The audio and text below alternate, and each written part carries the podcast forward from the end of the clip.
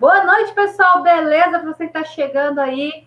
A gente está hoje um, com uma live super especial, um assunto super legal também, muito importante, né? Para quem não sabe, eu sou a Gélia Unicorn, eu sou youtuber, professora e sou cosplayer. E aqui temos junto com a gente o Wagner e a Francis. Vamos dar uma boa-vinda aqui para Francis. Francis, fale um pouquinho sobre você. Eu eu sou Francis Rosa Barros, tenho 33 anos, sou tradutora e intérprete de Libras desde quando eu me conheço por gente. Tá certo que isso daí não tem muito tempo, né? Tipo, que eu me conhecer por gente.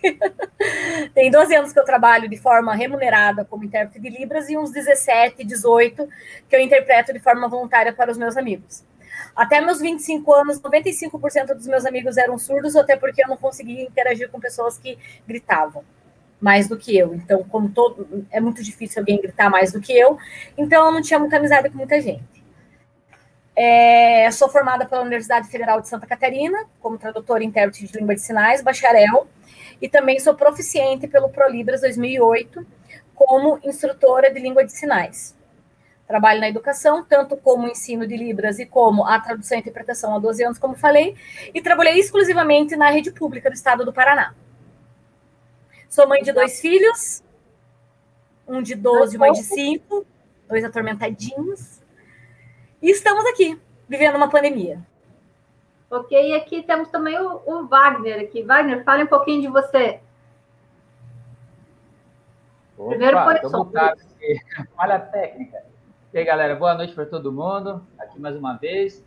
Ó, é, muitas pessoas aí já conhecem aí no Facebook, né? Mas para quem não conhece, eu sou o Wagner Alves. Eu sou cosmaker e cosplayer, né, de super-herói japonês, séries de Tokusatsu. E também eu, agora fabricante de móveis, né? agora pegando meus dotes metalúrgicos aí para fabricar alguns móveis bem bacanas aí. E estamos aí para participar dessa live aí, né, com as duas moças maravilhosas aqui, conhecer um pouquinho desse universo de Libras que é bem interessante. Eu, particularmente, eu, eu acho bem difícil, né, a linguagem de Libras e tudo ali mas hoje vai ser bom para a gente poder tirar bastante dúvida e saber como que é esse trabalho maravilhoso aí. Beleza, galera? Isso, legal. Então vamos lá. Vamos lá. Primeiro, para começar, para quem não sabe do que, que a gente está falando, o que significa Libras? Fran? Libras significa Língua Brasileira de Sinais, que então significa que é a segunda língua oficial do Brasil. Ela foi oficializada pelo nosso ex-presidente Fernando Henrique Cardoso como a segunda língua oficial do Brasil, só que tem aquele intermédio, se ela é a segunda ou se ela é a terceira na ordem cronológica, pelo fato de ter a língua guarani, que também é uma língua oficial. E sim, a Libras ela é uma língua, uma língua língua, porque ela tem toda a estrutura de gramática, de léxico, é, a, a questão da regionalidade, como qualquer outra língua oral. Ela tem a flexibilidade, a mudança histórica, como se fosse uma língua oral. Se não, mas você fala com as mãos. A gente bate mão. Legal, legal. É, e assim, cada, cada país tem a sua própria língua de sinais, né? Não é uma coisa mundial. Não. Cada país, inclusive dentro do país, tem as mesmas variantes que a gente tem da mandioca, ipim e macaxeira. Na língua de sinais também tem. É a mesma ah. coisa. Na Libras também tem. Um exemplo que a gente usa muito, sim, com grande frequência, é a questão do verde a, o sinal verde aqui em Curitiba, na nossa região sul, é esse aqui, ó, tirar tatuzinho do nariz. Quando você vai lá para São Paulo, já é esse, que pra gente aqui a gente lembra o sinal de virgem, de virgindade. Hum. Da pessoa não ter um ato sexual. E também, mais lá para a região norte e nordeste, é esse sinal aqui de verde. Então, é a macaxeira, o aipim e a mandioca. A gente pode colocar até na mesma ordem dos regionalismos do, do norte e nordeste, sul e centro-oeste e região sul, a mesma coisa. Legal, legal. E, e, quando você começou a, a ter interesse por, por aprender? Pois olha, eu sempre fui uma pessoa muito beijoqueira, né? Não fui namoradeira, eu era beijoqueira. Uhum. Eu me encantei por um surdo. Entrei no. Estudava, consegui bolsa no Instituto. Entrei, consegui vaga no Instituto de Educação do Paraná, que é uma escola, um colégio aqui em Curitiba, que ele é um colégio de inclusão em instituição. Por que, que inclusão em instituição? O aluno surdo ele não é incluso dentro da sala de aula, que nem acontece nas nossas escolas de ensino regular. Uhum. O aluno surdo ele é incluso dentro da escola. Então, assim, gerava uma curiosidade do caramba. E até então eu não sabia que esse garoto era surdo. Olhei para ele e me encantei. Nossa, que homem. Vou casar, vou ter três filhos com ele. Tinha 14 anos na época. E daí eu, linda e formosa, esbarrei nele para provocar ele na, na hora do intervalo. E ele assim, ó. Caraca, tá com problema. Esse cara tá com problema. O que, que é isso? Daí uma menina me cutucou e falou: ele tá te pedindo desculpa. Deu. Fodeu. O que eu tô fazendo? E era véspera de carnaval.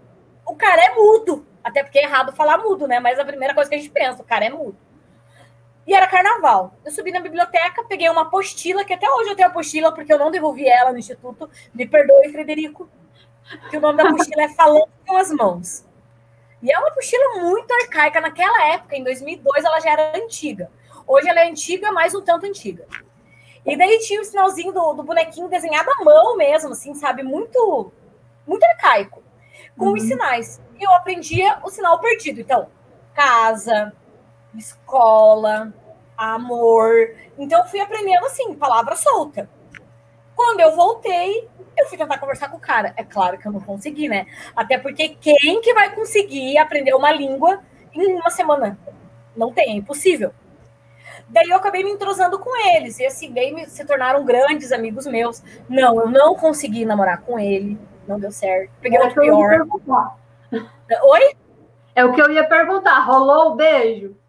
rolou o beijo, mas não, não foi mais para frente. Não rolou o casório. Não, graças a Deus. E assim, ah, muito novinha, né? Sem noção nenhuma. A pessoa tem que ter muita sorte para encontrar o primeiro amor de, de primeiro e ser o amor para a vida, né? Que o amor da vida e para a vida são dois totalmente diferentes. Daí Terminei meu ensino médio, todos os meus amigos surdos, só sabia falar com as mãos, não tinha feito curso de nada, só tinha feito curso de Libras no Instituto, porque eu ganhei o curso da professora Anne, ela deu um jeito lá, a professora Anne Caroline, que ela era professora de inglês, ela deu um jeito para fazer o curso de Libras para eu avançar na comunicação com eles, mas era coisa dentro da escola. Eu, tá, e agora o que, que eu vou fazer? Daí eu conversando com uma. Eu trabalhava numa locadora, fui tentar fazer magistério, tentar fazer outras coisas. Daí, numa conversa, eu descobri que, pela minha, pela minha certificação que eu tinha e minha experiência, eu poderia, sim, trabalhar como intérprete de língua de sinais na escola, como intérprete de sala de aula.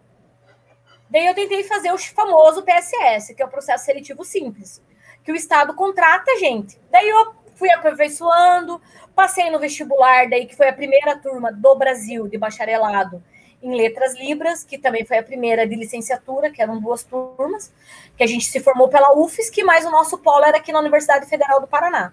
E a gente estudava aqui na Universidade Federal, porém nosso diploma é da UFSC, né? E assim foi indo, e hoje eu não sei outra coisa que eu possa fazer da minha vida, não me imagino longe dessa surdaiada. Meus amigos continuam sendo surdos, a maioria, e assim, são a paixão da minha... Eu não, não consigo me ver sem isso. Não Legal. consigo. Deixa eu colocar aqui, alguém está dando oi, a, a Bárbara deu oi, e o Delcimar está aqui também. O Delcimar, ele tem um canal aqui no YouTube de games. Hum. Mas ele é, ele é surdo. Legal. Opa, pena que a gente está sem intérprete, né? Eu falo com a mão, eu falo com a boca. Infelizmente, não tem como fazer os dois. Mas ele, ele, ele, ele, ele, ele consegue conversar com a gente. Ai, que bom. Des desculpa, outro dia eu fico intérprete na live, beleza? E, e é bem, bem legal, inclusive ele me deu o sinal. É assim? Unicórnio. Assim? É assim, do assim. unicórnio. Esse é o meu é. sinal. Que lindo. Eu adorei tua cara. E qual que é o seu sinal? O meu é esse, ó, letra F, que bate nos dois cantos da boca. Isso. É o meu. Francis, prazer. O, o, o Wagner não tem sinal. O é, Wagner... Wagner tem que pedir Qual é o sinal de mendigo? Ai, coitado! Pobre, na rua! Pecado, é. não. Não, não eu tenho que arranjar um sinal para o Wagner. Ah, daí, então, isso aí é uma outra questão da cultura surda que a gente chama é, a preferência de quem dá o sinal para nós é porque o sinal é a nossa identidade visual. Uhum. É uma uhum. coisa que mais chama a atenção. O meu sinal foi a variante do sinal desse garoto que eu conheci, porque faziam a menina e o sinal do cara. Eu falava, gente, pelo amor de Deus. Eu, só porque eu tive uma paixão entreveiro com o princeso aqui, o meu sinal vai ser menina, o sinal dele só por causa que. Não. E se eu casar com outro surdo? De a menina do fulano que é casada com outro. Não combina. Uhum. Eles só trocaram a letra. Eles tiraram a letra do nome dele e colocaram a letra do meu nome. Daí ficou assim, pronto. Ah. Então, foi uma provocação, na verdade. Mas geralmente, na língua de sinais, é uma identidade visual, uma coisa assim que, pof, bate em você e que te destaca. E não é à toa que você é um unicórnio, teu cabelo todo colorido, você é colorido, então representa você mesmo. Então, tem, tem um outro conhecido nosso que trabalhou comigo na Federal, que o sinal dele é esse daqui. Por causa que ele sempre andava com a jaqueta da Adidas, que tinha os dois risquinhos aqui. O sinal dele era esse. Ele sempre estava com uma bendita jaqueta com aqueles. Então, assim, é uma identidade visual. Não precisa necessariamente ser uma característica do teu corpo, do teu rosto. Não. É uma coisa que você sempre vai estar. Tá. Que nem ah, os surdos que têm sinal de criança, muitas meninas têm esse daqui.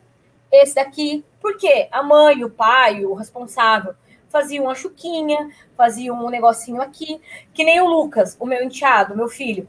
Ele tem uma mancha enorme no braço. Então o sinal dele é esse aqui, ó. Porque ele é todo manchado, que ele tem um melasma no, no braço. Então é esse. Então é uma característica que não tá no rosto. Mas é uma coisa gritante. Porém, se ele tiver com blusa, ninguém vai saber por que, que o sinal dele é esse. Então, quando faz esse sinal, entre eles sabe, tá falando do Lucas. Ah, é o Lucas. Tá falando do Lucas. Tá falando da Francis, exatamente. Porque assim, não é que toda Francis vai ter o mesmo sinal. Todo Lucas vai ter o mesmo sinal. Toda Angélica. Cada um tem um sinal da sua característica física. É como se Visual, fosse assim, né? uma maneira de colocar um apelido, ao invés de falar o nome, uhum. você, pela característica física, cria uma, uma identidade, uma comunicação ali para poder estar tá identificando. Ah, Exatamente. Legal. Exatamente. Até porque. Outro amigo da comunidade Sura também que faz live de games, que é o Rômulo. Olá, Rômulo. Desculpa não ter Libras. Na próxima teremos intérprete. Hoje a gente está conversando mais sobre, sobre o apanhado, né? Do, do, a visão do intérprete, né? Sim. Mas vamos, a gente pode fazer lives aí to, to, que você interprete do começo ao fim também a conversa, que vai ser legal pra caramba. Não tem perigo que a gente faz. Combinamos um dia. Tá levando é, a, a visão para as pessoas que não têm a deficiência, as pessoas normais entenderem como que é, né? Como que a pessoa se interessa por isso, igual foi o caso da França, de se interessar pela linguagem, né? Muito bacana. O Delcimar perguntou, enquanto você estava falando, eu respondi ele, tá? O uhum. Delcimar, ele perguntou se eu sou intérprete de Libras. Sim, eu sou intérprete, já tenho 12 anos. Já respondi. Só facilitei o intermédio. Ó, ele perguntou, o nome dela é Francis? Sim. Sim. Francis. Finalzinho dela. É, o sinal é esse daqui. Então, porque e... toda essa questão, tem todo um preconceito nisso, porque nem pensa que a pessoa tem algum, que nem você falou da questão da língua, da Libras. Daí todo mundo tem aquela questão que pensa que ah, a pessoa tem uma deficiência, que não sei o que lá, a mais, que surdo é só deficiente e incapacitado. Não é. Que nem quando a gente, quando eu coloquei a questão de, do mudo. Todo mundo fala, ah, mas é surdo, mas não é mudo. Não, não é mudo. Porque ele só tem a deficiência no aparelho auditivo, na, na parte auditiva. Vamos usar como aparelho auditivo e aparelho fonativo. A parte fonativa dele é tranquila. Então ele vai emitir som, ele vai gritar, ele vai dar risada quando ele chorar. Qualquer som ele vai emitir. Se ele conseguir com o treino, que é muito, muito difícil, então, assim, o surdo que consegue oralizar, que ele verbaliza, que a gente consegue conversar com ele, ele lutou muito para ele conseguir se enquadrar na nossa sociedade. É, o Delcimar e o Romulo, eles são oralizados. Eles... eles são oralizados? Então, eles batalharam muito porque é muito complicado, é muito sofrido para o surdo. São assim, é mais a hora, é, a, a carga horária de estudo deles é a carga horária normal do ensino regular, depois eles vão, vão para uma escola de oralização para aprender a falar. Existem uhum. relatos de surdos mais velhos que eles iam para essas escolas de oralização e quando um professor, alguém viam essas crianças fazendo libras, eles pegavam e davam uma banana. Porque é macaco. Porque a língua de sinais, até metade da década de 90, ela era muito, muito marginalizada. Imagina. É, tanto que em um monte de filmes, você vai ver um filme lá que tem um gorila, eles usam a língua de sinais para o gorila, daí acho que isso fica na cabeça da pessoa. É macaco. De, mas sendo que tem nada a ver com isso, né? Porque isso é uma questão científica. O macaco, ele não consegue verbalizar, ele nunca vai conseguir falar que nem nós, uhum. mas ele pode fazer o entendimento da palavra falada como sinal. Isso é normal fazer mas não é pelo fato do surdo ser macaco. O macaco, ele não consegue, a ciência criou uma forma de tentar mostrar que o bicho tem uma inteligência. Que seria a mesma uhum. coisa a gente fazer uma mímica, eles acabam usando a língua de sinais mesmo.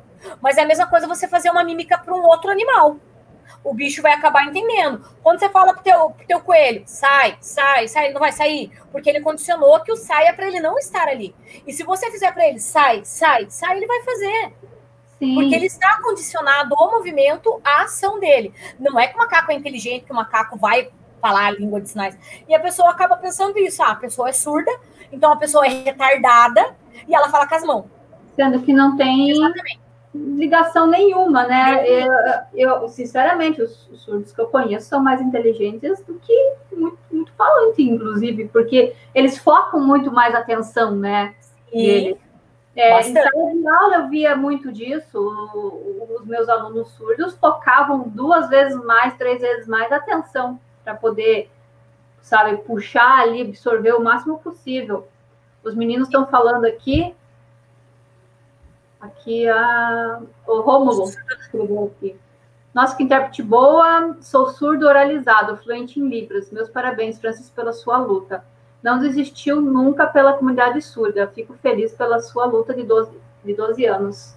É, legal. Obrigada.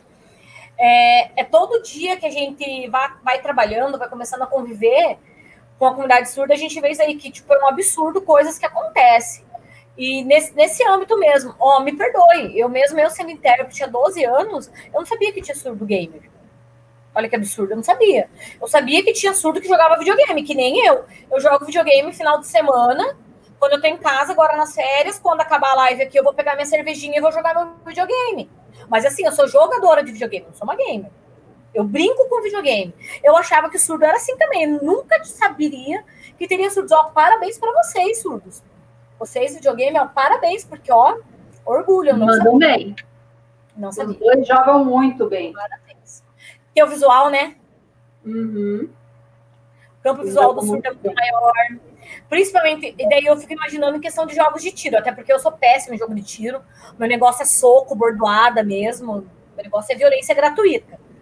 Então, assim, já. E o campo visual do surdo ele é maior do que o nosso. Então, com certeza que o, o surdo no jogo, que é um jogo de campo, você chama de jogo de campo, né? Sim. De campo de batalha, essas coisas, ele vai ver, ele vai ser muito mais rápido para assimilar o que está ao redor dele. Porque tem alguns surdos que tem algumas pesquisas que o nosso campo de visão normal é 180 graus, né? alguns surdos que, que têm grandes estímulos, porque ah, assim que nem você falou, da capacidade, do poder do surdo, não é capacidade, é poder do surdo. Jogar videogame, ser uhum. oralizado, é, saber ler, saber escrever. Isso não é só da escola. Isso é da família que está dando amparo para ele. Porque a escola é só um intermédio. Não adianta a gente obrigar o surdo. Não, na escola você vai falar, você vai falar, você vai falar. Você vai fazer libras aqui, você vai fazer libras aqui. E depois lá na sua casa, a sua mãe fala só com a boca com você seu pai fala só com a boca, daí a tua irmã mais nova, que é bem mais nova que você, vai tentar aprender que comunicação que essa criança tem. Ela é excluída dentro do próprio núcleo familiar dela. E existem muitos e muitos casos. É muito raro, raro mesmo, você encontrar um parente muito próximo, um pai, uma mãe, um irmão com a mesma idade, que saiba a língua de sinais para conversar com o filho dentro de casa. É muito raro. Legal. Rômulo falou que 12 anos é bastante tempo, sabe? Hoje em dia tem muitos sinais novos vindos por aí. Bastante. Bastante. Como eu falei no começo, a Libras ela é uma língua viva, extremamente rápida que nem a nossa. Hoje não era na época do voz MC, MC foi para tu, agora é você e agora é VC. C. Você tá bem? Então assim, são sinais novos. E outra e também tem outra situação. A língua de sinais era uma língua relativamente nova, principalmente aqui no Brasil. Ela é usada de forma ativa, não tem 100 anos. Não tem 100 anos que ela é usada de forma ativa. Para uma língua, é muito pouco tempo. Sim. Então, quando a gente vai usar termos técnicos, termos de tecnologia, de saúde, jurídico, agora que está tendo um estudo somos mais americanizados também. Nós somos muito americanizados, muito. Daí a gente pega e usa a nossa língua de sinais brasileira, nós somos roubadinhos da França. A nossa língua é mu muito delivrada da França, porque veio Lepi para o Brasil, que ele era um estudioso, que foi ensinar as pessoas numa escola no Rio de Janeiro, se eu não me engano. Então, sim. Pode falar. Oi? Pode falar. Então, é assim. A nossa língua também, a língua de sinais, ela é uma língua muito nova. Então, a gente não consegue é, ter todos os sinais prontos agora. Vai ter muito estudo, a parte linguística, a Angélica, que é da área de inglês, você vai começar a entender, você vai entender mais o que eu vou falar, que é a questão que a gente fala, o núcleo duro da língua. O núcleo duro, o que, que é? Da onde que vem a língua? O que, que aconteceu para essa palavra existir? Por que, que celular é celular? Você vai procurar lá a raiz dessa palavra. Então, o que, que acontece? O erro antigo das pessoas que estudavam língua de sinais antigamente era exatamente esse. Eles procuravam na língua oral para tentar jogar na língua sinalizada e não fazia sentido nenhum. Uhum. Porque não é emissão de voz, é configuração de mão, é movimento, aonde que você vai colocar o sinal no teu corpo, se vai ter movimento, se não vai ter. Então, assim, que é toda a nossa questão também da, da, da nossa, da nossa língua verbalizada, que daí tem uhum. o sufixo, o prefixo, o radical, tudo isso, só que a gente tem que fazer com a mão. E as pessoas não pensavam nisso, então procuravam na língua falada para passar para a língua sinalizada. Hoje, graças a Deus, está quebrando esse paradigma. Então, é. a língua vai estourar. Eu, eu lembro que, como, como eu dava aula de inglês, era bem complicada essa, essa parte, porque a pessoa, a pessoa tinha que traduzir, né, passar para traduzir o inglês para o surdo, para português, para daí passar para a língua de sinais, e depois vice-versa. Tanto que daí, o, o, dia que eu fiz aquele, pro, aquele projeto lá de, verba, de, de colocar a uma música em inglês em sinais, eu até mostrei para você, porque ele, ele desenhou os sinais. Ele me deu Exatamente. a folha com os sinais desenhados, com os movimentos desenhados. Porque então, ficaria mais prático para ele. E eu achei aquilo, uau, cara, aquilo foi incrível para mim. Eu guardo é até hoje. Tem que guardar, aquilo dele tem que enquadrar, porque foi lindo o trabalho que o aluno fez. E assim, e essa que é a questão tanto principalmente os professores de português, quem trabalha com educação, na verdade, quem trabalha com educação de surdos, né? Com os surdos dentro de sala de aula, tem que entender que o surdo não aprende que nem a gente. Que o surdo não se comunica, que ele não vê o mundo que nem a gente. Então, Sim. quando a gente vai falar de uma matéria, de outra coisa, que nem quando teve uma vez que eu estava ensinando, estava interpretando sobre o feudalismo. E o professor explicando sobre o feudalismo, eu peguei o sinal do feudalismo, o sinal original, né? Para você ver como uhum. que existe a variante cerebral do aluno. De sinapse deles. Não, a sintaxe deles. E nada do moleque entendeu o que eu estava falando. Meu Deus do céu, gente, o que, que eu vou fazer? E o sinal do feudo é esse daqui, que é a bolinha de canhão que tinha na época, que eles faziam aquelas uhum. guerras com as bolinhas de canhão. E o desgraçadinho não entendia, gente, o que, que eu tô fazendo aqui? O que que eu fiz? Eu peguei e fiz assim, ó, um cercado. E falei, é aqui que o cara mora empregado. Ah, é, porque daí tem a igreja, porque tem isso, porque tem aquilo, onde que o senhor fica, o castelo, a venda. Tipo, eu só tirei um canhão e coloquei um cercado. Uhum. Ah, então, porque, tem fez todo sentido, porque é uma parte muito visual. Uhum. E eu falando nisso, agora, pro nosso mundo nerd, existe um filme muito antigo, que ele é um filme muito lindo chamado Meu Nome é Noah. Uhum. Noah, desculpa. Espera aí, já que é tudo Boa. no improviso, espera que minha família tá chegando. Deixa eu dar um oi pra eles. Oi? É tudo no improviso mesmo. É, daqui a pouco vai passar dois por aqui, ó. Não se assustem, tá? É, Meu nome é Noah. E ele conta a história do menino surdo. Ó, passou uma terceira aqui que não era para ter passado, mas essa daí já tá de brinde. É, é, olha lá, ó. E agora vai passar outro, calma. Passou. Então, Oi, assim, esse, esse é o brindão. Então, esse filme ele conta a história do menino, que ele era surdo. A família não aceitava o fato dele ser surdo, colocou aparelho auditivo, tentava fazer o Pia falar, tá, tá, tá, e nada. O vô dele morreu. Quando o vô dele morreu, ninguém conseguia entender, explicar para ele como que o vô dele morreu. Porque o vô dele estava morto, ele chamava o vô, ele pedia o vô, e nada. Até que um belo, bem no final, o filme termina assim. Vou dar spoiler do filme, que o filme é de 1970. Se não viu, assista com spoiler. Uhum. Ele, no final do filme, ele encontra. Eles estão na beirada do, num, num pier, assim, porque eles moram numa, numa cidade litorânea, e ele pega um casco de tartaruga vazio. Ele olha o casco de tartaruga, ele olha para a tartaruga e fala para a mãe dele, o vovô, que ele entendeu daí o que aconteceu com o vô dele.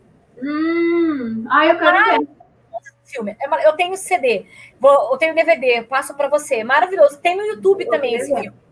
É maravilhoso. Eu vou dar. Eu passo para vocês uma relação de filmes divertidos para vocês.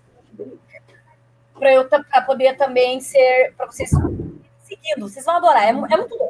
Vocês vão curtir. O Wagner, o Wagner ele não é professor nem intérprete. Ele é curioso. Igual eu. Vamos lá, Wagner, você é como curioso que vive nesse mundo metalúrgico, como você nos disse, o que, que você já vivenciou de surdo? Porque em chão de fábrica tem muito surdo. Então, é, eu não cheguei assim a, a trabalhar com colegas de trabalho na, na área que tivesse, né, que fosse surdo ou mudo, alguma coisa assim. Mas eu conheço uma pessoa aqui em Sete Lagoas, é vizinho da minha sogra, né? Ele trabalha na Iveco aqui, né, que é a fábrica de, de caminhões da Fiat. E assim, lá é, eu acho que ele é jardineiro lá. O pessoal gosta muito dele, é uma pessoa muito prestativa. Ele não é surdo, mas ele tem deficiência auditiva. Mas ele é, convive com as outras pessoas aqui da cidade que são realmente surdas ou mudas, e ele fala língua de sinais, entendeu? E assim, é, ele tem uma certa dificuldade para se comunicar. Ele fala, você consegue entender, mas você vê que algumas palavras ele não consegue é, é, falar elas direito. E ele é, vai conversar com você, ele fala muito alto, por causa da deficiência dele. E quando você vai falar com ele também, você tem que falar um pouco mais alto. Mas assim, eu, a gente consegue se comunicar com ele tranquilamente, né? E ele se comunica com as outras pessoas que têm a deficiência, tanto de ser mudo ou surdo, pela linguagem de sinais, entendeu? Então, assim, é uma pessoa que eu tenho uma certa convivência, que sempre que eu vou na casa da minha sogra, é, ele tá lá na porta, ele conhece todo mundo da rua, se comunica com todo mundo, brinca com todo mundo, entendeu? É uma pessoa muito prestativa.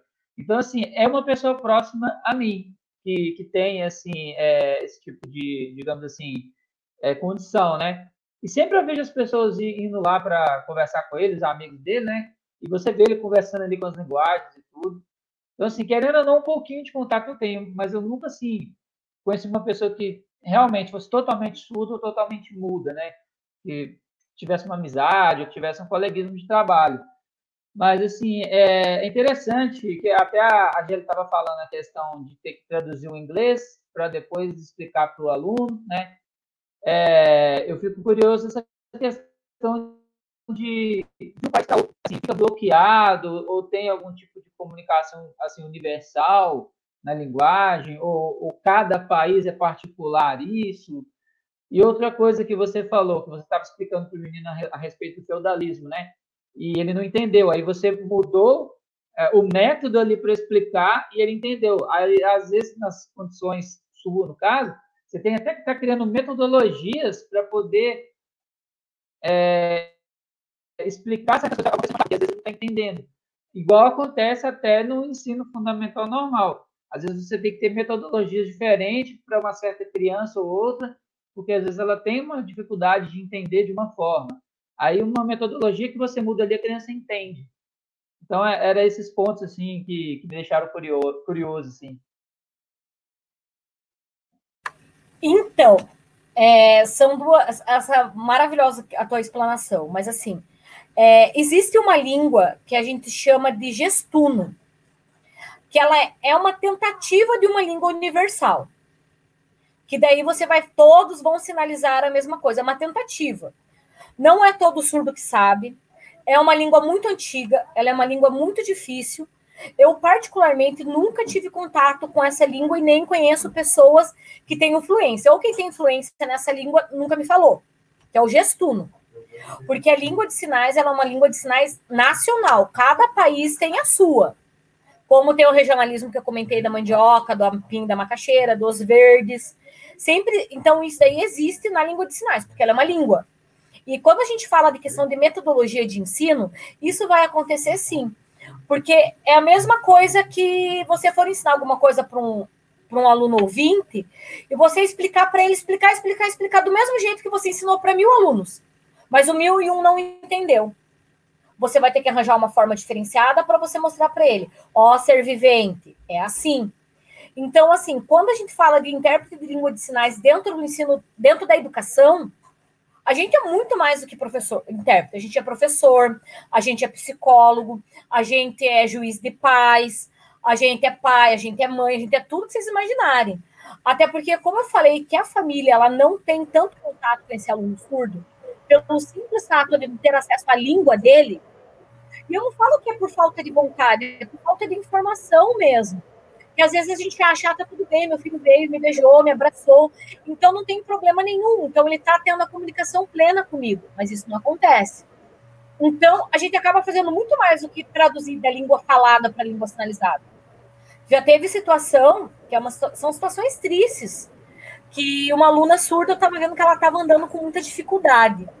E era uma situação recorrente, tipo, quase todo mês. E quase todo mês a gente sabe o que, que alunas adolescentes meninas têm, né? Eu falei, vê se está uhum. acontecendo alguma coisa na menstruação dessa menina. Já estava da metade para o final do ano. E eu reparando que era o primeiro ano que eu estava trabalhando com ela, eu vendo que ela estava dando com dificuldade e tal. O que, que aconteceu? Essa menina tinha 14 anos de idade e ela estava colocando absorvente do contrário. Ninguém nunca ensinou ela a colocar um absorvente. Ela colocava a parte com cola na vagina e ela colava o absorvente. É claro que ela ia andar se pinicando inteira. Imagine você num período menstrual, cheio de dor, uma sensibilidade lascada que mulher tem nessa região. Com certeza os pelos pubianos dela grande, porque se ninguém ensinou ela a colocar um absorvente, ninguém vai ensinar uma, uma paradinha, uma higiene.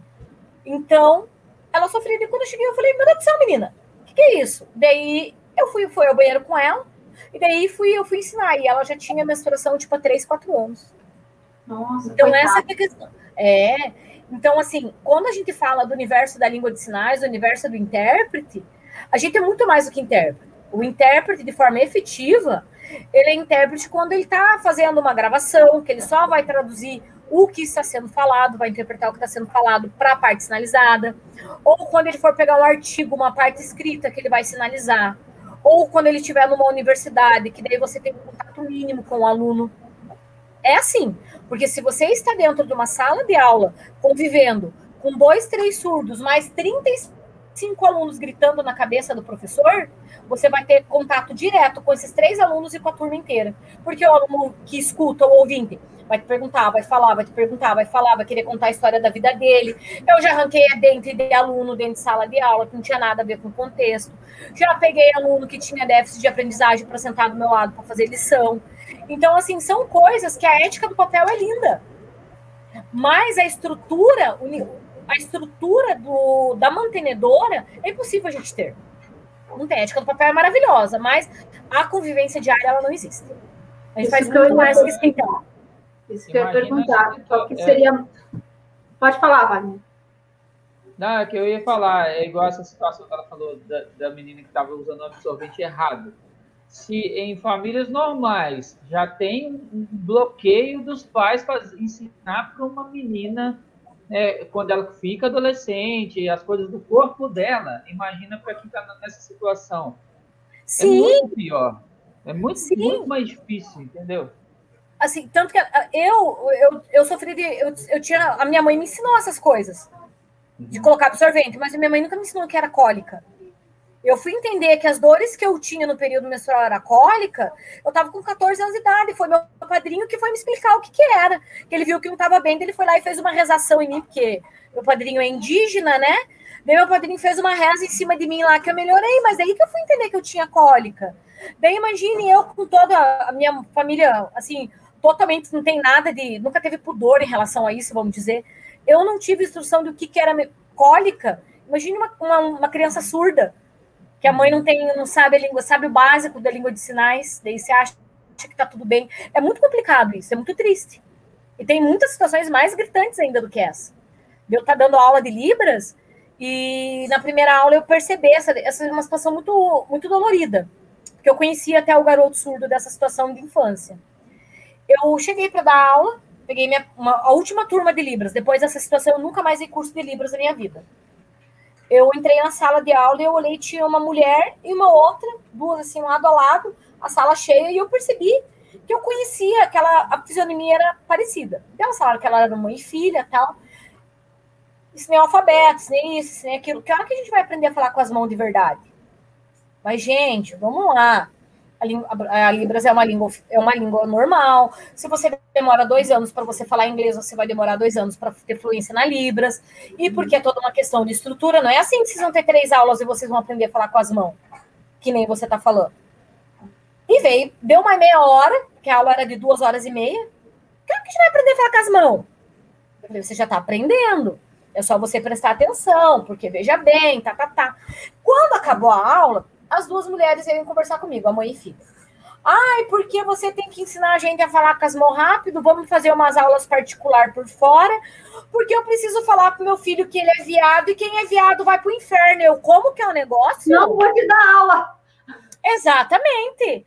Meu Deus do céu. E a menina, a filha dela do lado, concordando, e concordando assim, horrores. E quando eu olhei, eu reconheci a fisionomia das duas. O garoto era um menino amigo meu que estudou comigo há muito tempo e ele me ajudou a aprender sinais. Porque a, a, a língua mesmo eu aprendi na convivência. Não foi com os, com os cursos que eu fiz, foi só para me capacitar para eu poder trabalhar. Mas é convivência, que nem qualquer outra língua. É a convivência que você aprende os sinais. Eu pensei, como assim, gente? Vocês duas vieram aqui para vocês pegarem e falar pro teu irmão e pro teu filho que pelo fato dele ser viado, dele ser gay, ele vai pro inferno e você tem que contar para ele? Tá, quantos anos tem teu filho? Ah, ele tem 31. Deve ser, ah, ele tem 31 porque ele é um ano mais novo do que eu. tinha 30 anos na época. É porque ele é um ano mais novo do que eu e eu sei quem que é ele. E ainda bem que ele tá indo embora. Você sabe o que, que ele faz hoje? Ele simplesmente desenha bolsas para Dude Gabbana. Ele tá longe daqui a tempos. O cara é desenhista, ele é designer fora de série, tá fora de casa, cagou para a mãe e para o pai. Hoje ele tem contato com a família, mas ele foi embora com a família brigado, porque é onde já se viu que um viado e que um surdo ia embora do país. Ele foi bem, tá muito bem obrigado fora. E tem vários surdos nessas situações. E o cara desenha aí essas bolsas de 15, 20 mil reais que as madames estão comprando, ele desenha em uma tarde. Daí. Ah, e eu tive essa. Eu, eu, eu, eu, nesse dia, eu nunca mais ia aula de livros. Falei, eu não posso comungar de uma coisa dessa que eu achei um absurdo. E como as duas iam continuar na turma, eu optei por sair da turma, dar a turma para outro profissional e nunca mais dar aula de línguas. É, complicado, comunidade Estúria, você acha que como, como é uma comunidade, é, né, a gente, a gente fala, é, como que eu posso dizer? Me sumiu a palavra agora. Dentro da comunidade surda, existe é, esse tipo de preconceito? Você acha que ele é, ele é tão latente quanto fora da comunidade, preconceito com gays, com lésbicas? Normal. Então, normal. normal. Só que assim, é, como eu acho que a vantagem do surdo hoje é que pelo fato dele não ter tanta gente azucrinando a cabeça dele do que é certo e que é errado, porque tem poucas pessoas que se preocupam com isso, porque ah, é surdo, deixa para lá, o fato deles se assumirem como gays, como lésbicas, como trans é muito mais fácil. É muito mais fácil. Sou gay, o problema é teu se você não aceita. Sou lésbico, o problema é teu se você não aceita. Então, eles não absorvem o sofrimento que nem a gente absorve. Tanto que existe muita militância de homoafetivos surdos por causa disso. Questão de religiosidade, é, tudo. Eu acho que toda essa questão, pelo exatamente por eles não darem ouvidos é. eles conseguem desenvolver muito isso. Tanto que é, quando a gente. Que dizem, né? Quando você ouve muito uma, uma, uma, crítica, você acaba aceitando aquela crítica como realidade. Mas como eles não estão ouvindo a crítica, foda-se. Exatamente. Tanto que quando a gente fala de questão de, de afetividade, eu, sempre, eu contei para todo mundo, hoje esse casal não está mais junto. Mas são duas amigas minhas. Assim, eu achava tão lindo o amor delas, era uma coisa tão linda. Uma delas ficou doente, ficou internada há muito tempo, e a outra acompanhando tal. E elas se separaram, infelizmente, mas assim, até hoje, as duas, elas falam com um amor tão grande, com respeito, com carinho tão grande delas, assim, entre elas, elas não se falam mais. Mas entre elas, um amor, um carinho, um respeito tão grande, que se aquilo não for um amor verdadeiro, eu não sei o que, que é amor, então. Por quê? Porque elas cagaram porque, porque os outros falavam. Cagavam. E elas foram, na minha época, elas foram as primeiras que foram morar juntas, que estimularam outras, que resolveram se assumir como lésbicas, que estimularam outros, que resolveram se assumir como gays. Então, assim, e outra coisa, a sexualidade, para eles, é uma coisa muito latente. Por, por quê? Porque não tem ninguém atormentando na cabeça deles. Se eles estão afim de falar uma coisa, eles vão falar. Eles não têm os pudores que nós temos. Porque ninguém ensinou eles que não pode que assim, tem certas vezes, que até, até comento com os meus amigos, ô, oh, gente, vamos devagar aí, piazada. Porque é. isso daí é um assédio, porque eles não. Porque ninguém se deu o trabalho de explicar para eles que isto é errado. É, o meu primeiro contato com, com, com surdo foi, foi, foi assim. É, eu cantava num coral e a gente foi fazer uma participação junto com o coral de Libras numa escola que tem no Alcino Fanai, que tem aqui em Curitiba. É. E lá tinha um menino, estava ali na mesma faixa, tipo, um pouco mais novo que eu, mas não era tão mais novo também. Eu já era formada mas, na, na no ensino médio, mas ele estava no ensino médio ainda. E ele conseguiu meu endereço com uma amiga minha. Ele foi bater na minha, na minha casa eu estava no cursinho pré-vestibular. A minha mãe não sabia conversar com ele. Foi tudo na base do papelzinho.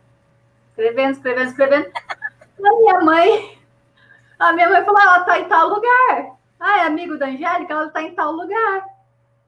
E ele foi até o cursinho, que era no centro de Curitiba, perto ali da Osório. E ele conseguiu me encontrar, entrar no curso e ir até a minha sala de aula.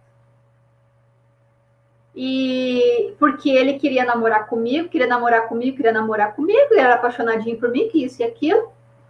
Daí a gente tentando conversar, eu não sabia, eu sabia zero de Libras, não sabia nada, nada, nada, nem o oi eu sabia dar.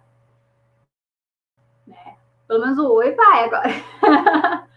e, e ele querendo, falando que queria namorar, namorar, namorar, né? Escrevendo lá, queria namorar. Daí ele falou assim: quero, quero isso com você. E abriu, minha, abriu a mochila e tirou um monte de revista pornô de dentro da mochila. Digamos assim, foi meu primeiro contato e foi bem estranho. E Mas é claro. Aconteceu que daí no, depois ele, ele tinha pego o meu telefone também com a minha amiga, porque essa, essa amiga minha eu tinha que ter batido nela. Imagina sair dando meu telefone, meu endereço. A louca. E daí ele, ele me ligava, passava o telefone para a mãe dele, ele fazia. Travou tudo. E ele queria namorar, daí passou, nunca rolou nada, lógico, porque eu fiquei assustada, meu Deus do céu. O cara chega assim, quero namorar você, quero igual, e mostra para mim uma revista. Não era, não era Playboy, gente, era revista de. Sabe? Com a, com a cena, com a cena da, do ato. Eu fiquei meio tipo. Direto, não, né? Eu nem sabia que existia esse tipo de revista. Oi? Eu nem sabia que existia esse tipo de revista. É tipo fotonovela. Misericórdia.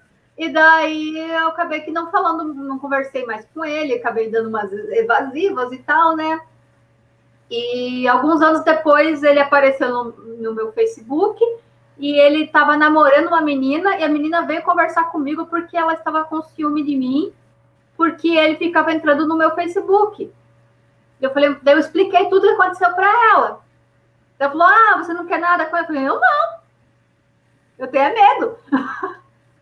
daí ela, daí ela falou, não, que eu tô... daí eu acabei ficando amiga da menina. Toda vez que eles brigavam, ela vinha conversar comigo. Porque, assim, ela quase não, ela não tinha, como ela andou muito tempo com ele, e ela, ela era... Tinha mais amigo. Conversar. Ela, então, ela vinha conversar comigo. Então, e foi aí que eu comecei a, a ter mais contato, né?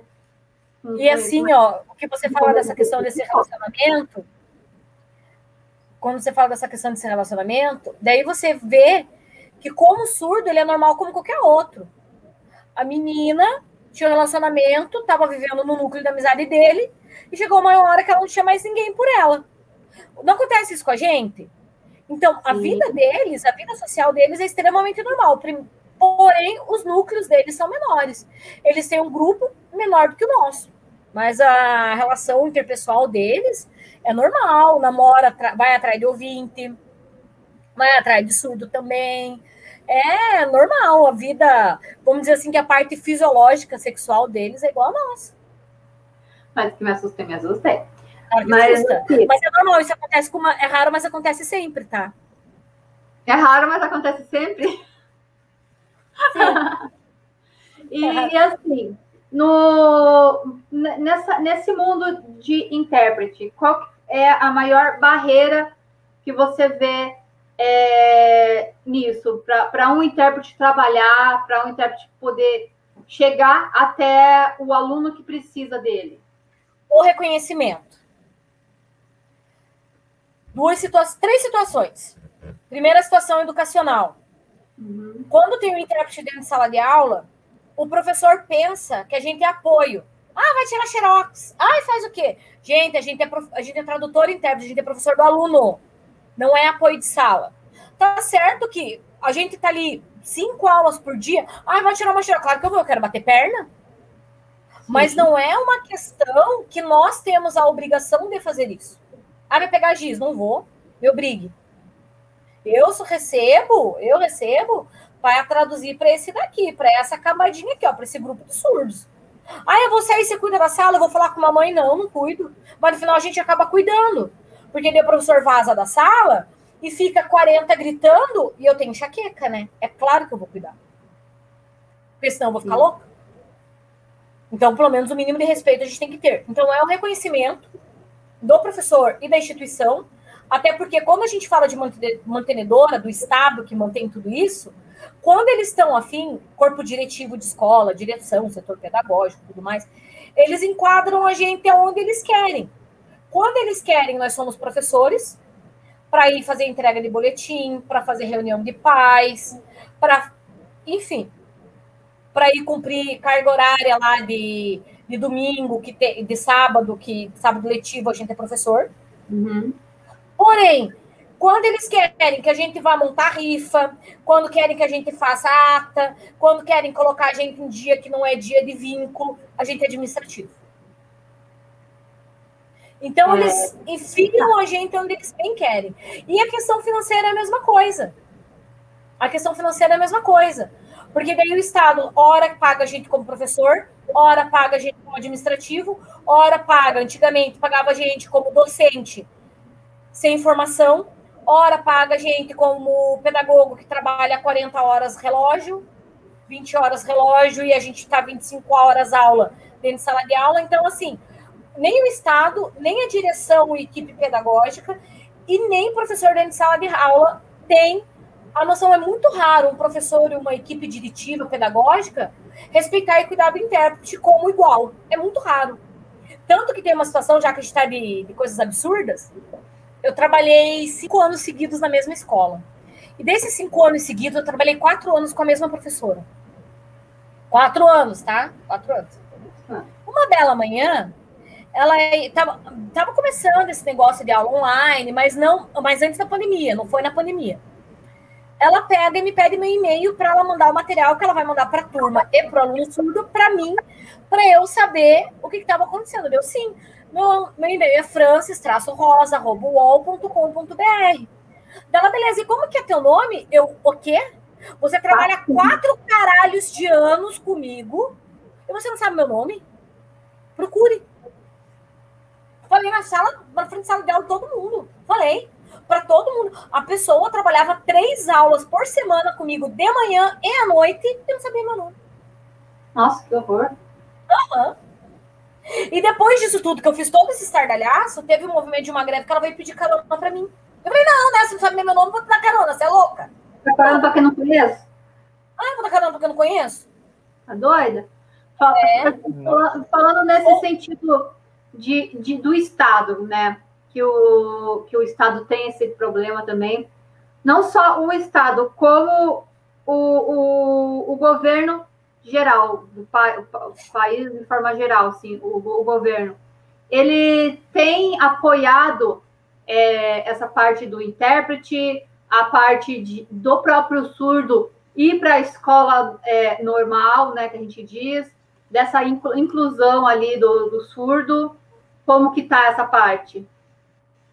A gente tem que entender que o fato de ter um intérprete do lado do nosso excelentíssimo presidente da República não quer dizer que esteja tendo políticas públicas para a qualidade da educação de surdos, para a qualidade da inclusão.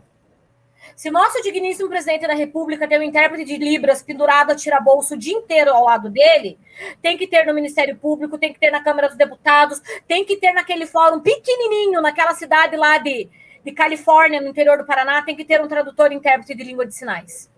Ou tem que ter alguém que tenha o mínimo da decência de se comunicar com essas pessoas. Isso está acontecendo? Não. A minha resposta está feita. Quer que eu continue? Não. Que daí vai rolar ofensividade. Inclusive, eu ia até fazer mais ou menos a mesma linha de pergunta que a Gelli, só que primeiro eu ia te fazer uma, uma outra pergunta. Há quanto Oi. tempo você trabalha no, no, no, setor público? Né? 12 anos. Área de Há 12, 12 anos. anos. 12 então, anos. Aí eu vou, assim, é, complementar o que a Gelli falou, a, a pergunta fazendo de novo. O que você acha que evoluiu e o que está sendo destruído de 12 anos para cá? pegando os governos anteriores e o governo atual. Você acha que teve alguma melhora e caiu ou sempre foi ruim? O que você acha que aconteceu? Nos governos anteriores, a minha turma foi de 2008. Eu, me, eu comecei minha graduação em 2008. Então, vocês sabem, agora vamos para a parte política mesmo, era governo PT. Uhum. Então, no governo PT, foi a instituição da obrigatoriedade do intérprete de Libras na educação, foi a instituição de uma graduação para, para tradutores, intérpretes e professores surdos. Tudo isso no governo PT. Até final de governo Dilma. Foi tudo nesse período. Depois disso, eu não lembro de nenhuma determinação de apoio, de incentivo, de valorização à educação de surdos. Tanto que quando entrou o nosso lindo inominável, é, teve um movimento que ia fechar a Instituição Nacional dos Surdos, que é um movimento mais velho do que andar para frente, que é a primeira instituição nacional, que é no Rio de Janeiro, que tinha de surdos. Foi extremamente reduzido o pessoal, que é uma instituição federal.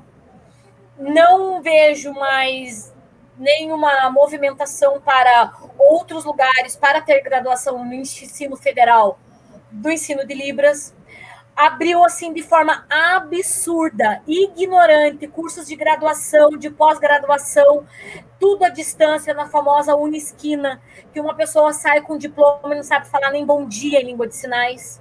E isso não tinha antigamente, porque era rigoroso isso. Então, assim, é tudo muito complicado. É tudo muito pesado, porque assim, antigamente tinha a organização para a ascensão da educação, do cuidado, do incentivo da língua de sinais. Hoje não. Hoje tem um estandarte, porém eu não vejo nada. Resumindo, é a, pessoa, a pessoa que tem de a tirar colo o intérprete de Libras e que se vangloria pela esposa ser assim, é o que Sim. mais está destruindo né, esse sistema e tirando as pessoas que têm deficiência auditiva ou a deficiência de fala o direito de estudar. Sim, o direito até de porque até porque há pouco tempo agora no, no final do ano saiu uma emenda que é a opção da família colocar o aluno numa escola, qualquer aluno com deficiência, numa escola inclusiva ou numa escola especial. Então, Claro que vai ser mais cômodo a escola fazer uma artimanha para pegar um aluno autista e colocar numa PAI. Sabe por quê? Porque vai ser barato, porque ele não vai ter o um professor de apoio. Você acha que as escolas, que nem eu falei, que tem corpo diretivo, que tem corpo pedagógico, inclusive professores, que não lembram da importância da língua de sinais, não vou inventar uma desculpa e eu falar que esse aluno tem alguma deficiência mental e vai jogar numa PAI? Tá aí. Aí eu te pergunto, um pai que tem um filho que tem deficiência auditiva, é, é lógico que na visão dos ignorantes, o filho dele ser colocado numa pai, os é ignorantes vão falar, ah lá, o filho dele tem problema, estuda na pai, é retardado. Eles veem dessa forma. Né? Então, infelizmente, aí eu falo, as pessoas que apoiam o que esse atual governo está fazendo e tem essa condição na família de um filho, será que elas não estão enxergando o que está acontecendo? Entendeu? O desmonte que está sendo feito, como que a, a, vai ser ruim para o seu filho, para um irmão, para um primo, esse tipo de coisa? É, Olha, eu fico sem entender como que as pessoas ainda apoiam isso. Olha, eu, eu hoje, agora é, vamos tirar a parte profissional. Agora vamos falar a Francis como a Francis como Francis mesmo. Eu acho que a pessoa, qualquer pessoa, na, situação, na atual situação que nós estamos vivendo, independente de ter filho com deficiência, independente de ter alguma deficiência, de ser surdo, ser ouvinte, azul, rosa, roxo, independente, o ser humano, o ser vivente, que apoia esse governo, no mínimo merece um tiro de escopeta na cabeça.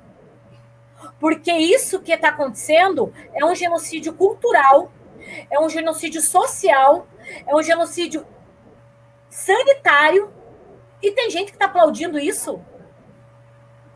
Tem que levar um tiro de escopeta com bala de leite condensado, gente.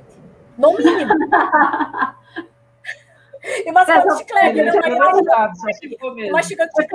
Para isso, descobrimos aonde foi para o leite condensado, na fabricação de balas para matar essas pessoas. Tá? Deus que me perdoe, gente. Sabe porque, mas brincadeiras à parte, mas falando sério, e o pior de tudo é que quando a gente fala isso, é uma coisa muito cruel.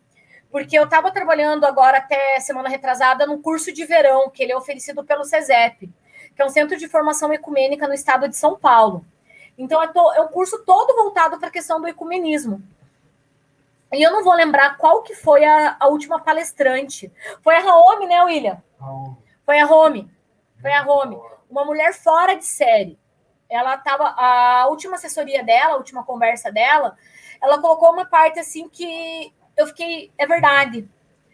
A gente tem que tomar cuidado quando a gente pensa isso, que nem eu falei do tiro de escopeta com bala de leite condensado, umas cano de chiclete. É, porque a partir do momento que a gente tem esse pensamento, a gente é tão fascista que nem esse genocida. Verdade. Então, nós temos pensamentos fascistas contra fascistas. Então, isso nós temos que cuidar. Então, principalmente, então, exatamente quando a gente fala da questão da inclusão, da necessidade, o que, que teve de governo, não, não teve nenhuma melhoria, não vejo nenhuma perspectiva de melhoria. A única coisa que a gente tem que pensar mesmo é lutar para que haja conscientização, nem que haja bala de escopeta com leite condensado. Porém, nós não podemos repercutir esse fascismo, porque nós estamos sendo fascistas. Então, agora, vamos tirar a Francis, revol... vamos tirar a Francis revoltada e colocar a Francis intérprete de Libras? Olha, Wagner, não tenho perspectiva nesse atual governo que nós tenhamos alguma melhoria. Até porque, se a gente for ver, tanto no, na esfera estadual, na esfera municipal e federal, quando a gente fala de questão de educação, tem aí ó, um vírus que está matando milhares de pessoas por dia nós temos um vírus que tem 100% da capacidade das UTIs infantis de Curitiba lotadas hoje, 100%, não tem onde colocar criança doente, tanto no SUS como no particular, que estão reservadas para Covid, não tem vaga hoje. E eles querem que comece a aula no dia 18 de fevereiro, presencial ou híbrida, tanto faz, mas a criança vai estar lá dentro. Então, assim, nós temos um risco muito grande disso. E isso não vem da esfera estadual, da esfera municipal, isso vem do, da esfera federal, porque é o efeito cascata. Então, assim, se hoje a gente está vendo um vírus desse tamanho, nessa repercussão, no estado que está, desse jeito, eles querendo colocar a criança dentro de sala de aula, você acha que eles estão preocupados se aquela criança lá em Pindamonhangaba está tendo um intérprete de Libras? Não está. Se aquele intérprete de Libras, ele é uma pessoa qualificada para trabalhar com ele, não estão. E isso é muito é um, difícil. É um, estrangul, é um, estrangulamento que eles fazem proposital. Porque, igual Sim, você falou, é, é, o, às vezes o prefeito ou o governador, ele tem a intenção de fazer um exemplo, um lockdown, dar um recurso para que tenha uma aula online, se não tiver condições, até paralisar as aulas, perder o ano escolar de qualquer forma, pelo menos na, na esfera municipal ou estadual, porque né, as pessoas que não têm condições de ter uma internet, elaborar todo um processo ali para a pessoa ter uma aula online. Eu, graças a Deus, a minha filha, ela, eu consigo ainda, no esforço, pagar uma aula particular para ela, ela conseguiu terminar o ano letivo até muito bem ano passado. Mas eles fazem um estrangulamento de tal forma que prefeito e governador fica sem opção, porque Sim. se o governo não manda verba, não dá condição do pessoal ficar em casa, de pequena empresa ficar fechada, como que a pessoa vai fazer? Então o Estado fica numa situação, e até o prefeito, que ele tem que ceder e a, a cair em situações que muitas vezes acontecem. Ver a população da cidade se contaminar e as pessoas morrendo. Agora, é... É, é um absurdo isso, igual a escola da minha menina, né? É, agora no início do ano, eles, eles promoveram uma carreata aqui para dar, tipo assim, quando tiver um plano de retorno, que seja prioritário para as escolas, mas, tipo assim, pressionando para a volta às aulas presenciais. Eu te pergunto, se todo mundo que está que tá na escola né, tem condições, de tem uma internet em casa, a criança tem condições de estar tá estudando online, e eles, para mim, fica mais barato uma aula online do que você estar tá gastando a estrutura da escola, por que essa pressão para voltar? Aí cai aquela pressão seguinte: 99% dos pais de alunos dessa escola estão pressionando para a volta porque eles não dão conta de um ou dois filhos em casa de fazer eles cumprirem com suas obrigações escolares. E a gente tem que aguentar 40, 50. E vocês né? têm que aguentar 40 e são humilhados, são chamados de esquerdopata, são chamados de comunista, de tudo quanto é coisa que eles acham pejorativo. Aí gente... você vê a escola ceder nisso, porque o pai não sabe educar o próprio filho de casa. É, é Mas, revoltante gente... uma coisa dessa, entendeu? Então, veja Aqui assim, na minha a casa... escola pública está sendo pressionada, uma coisa. Mas escola privada, não dá. Assim, aqui na minha casa, a gente nunca teve trava na língua, né? E a minha menina tem cinco anos. Teve um dia, ela estava tão. E assim, a gente não deixa. A gente mora num apartamento de 50 metros quadrados. Nós temos duas crianças dentro de casa o dia inteiro, com meu esposo em home office, trabalhando em casa. Então, o caos é instaurado. Depois das duas, das 12h40, que é o horário que ele sai, isso daqui vira uma pândega. Mas vou fazer o quê? Então, assim, teve uma manhã que, voltando à questão fascista, né? Claro que a gente xinga o inominável, né? Porque não tem como não xingar. Só que em nenhum momento. Não deve pronunciar o nome. É, aquele que não se deve pronunciar o nome. Só que em nenhum momento a gente falou bem assim, que corona era culpa de tal.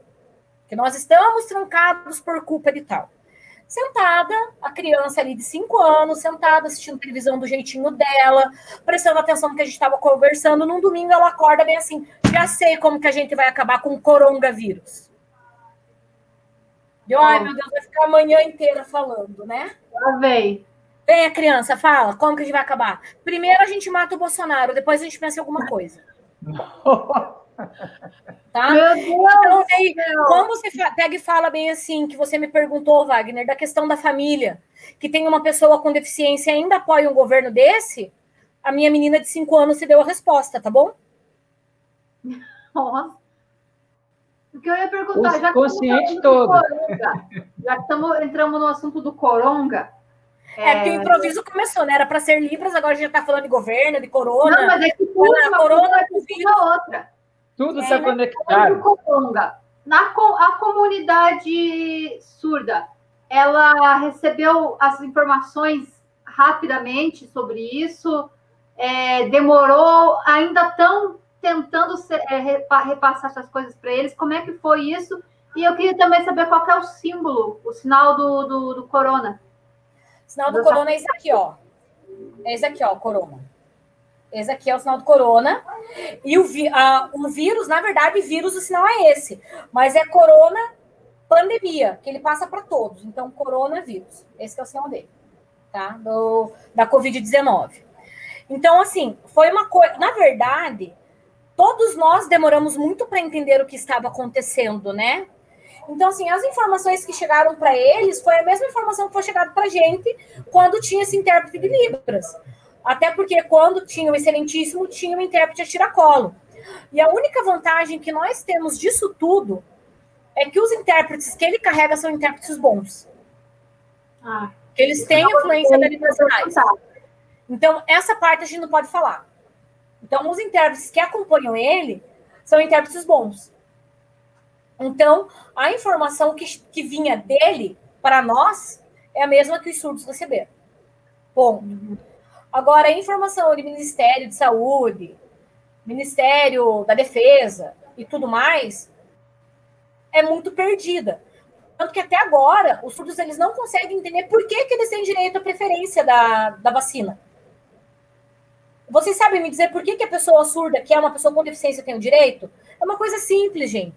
A maioria dos sinais é feito no rosto. O que, que vai acontecer? Ó, bom dia. Pronto, Pronto toque no rosto. Pronto. Você tocou no corrimão contaminado e levou a mão no rosto ali para falar. Bom dia. Colocou a mão na máscara. O surdo, principalmente, que tem oralidade, a máscara atrapalha a fala. Ah, mas tem aquela máscarazinha com visor. Eles estão lidando com a, com a máscara, porque não tem, tem, tem que fazer leitura labial. Não faz. Ah, mas tem aquela mascarazinha com visor. Aquilo dali você respira, fala, fica embaçado, não enxerga mais nada, gente. Ah, mas tem o Face Shield. Já foi comprovado que o Face Shield não adianta nada. É, ele é aberto. Olho, Sim, ela defende o contato direto com o olho. Então, assim, são coisas que até agora não foi repassado para a surda, porque ela tem a prioridade para vacina. Não foi repassado para a sociedade por que ela tem a prioridade. O deficiente visual, tudo ele põe na mão. Tudo está na mão do deficiente visual. A criança autista. Me mostre uma criança, uma criança, um adulto autista. Me mostra um autista que fica com máscara.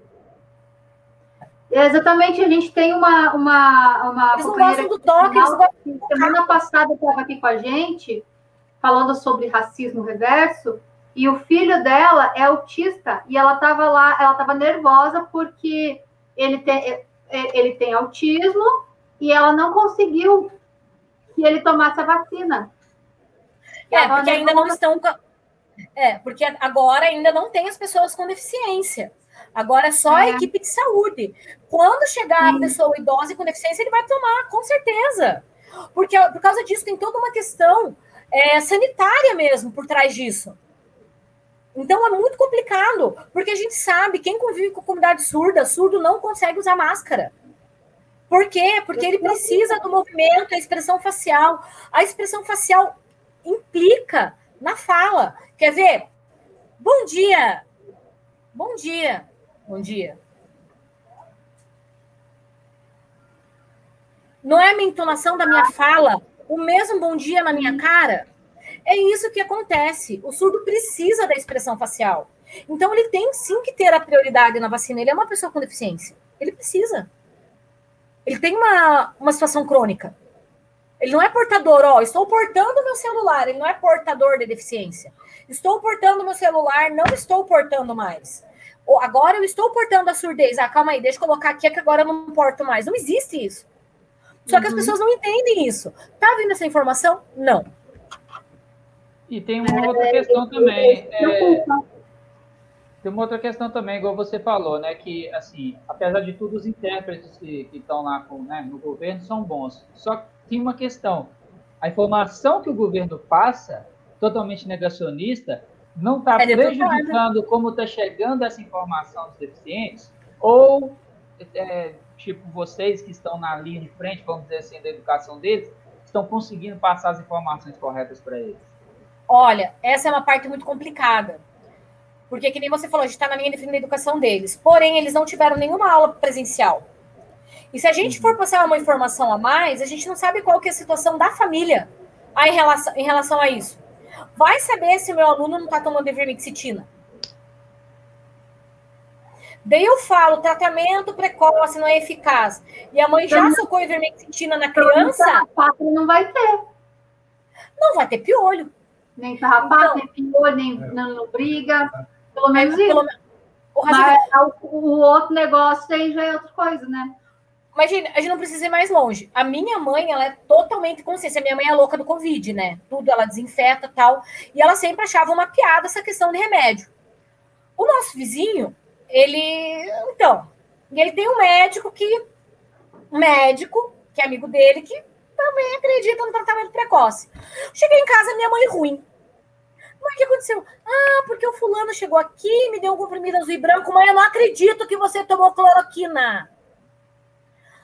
O cara não falou, enrolou minha mãe, minha mãe tomou cloroquina, colega. E minha mãe é totalmente absurda contra isso.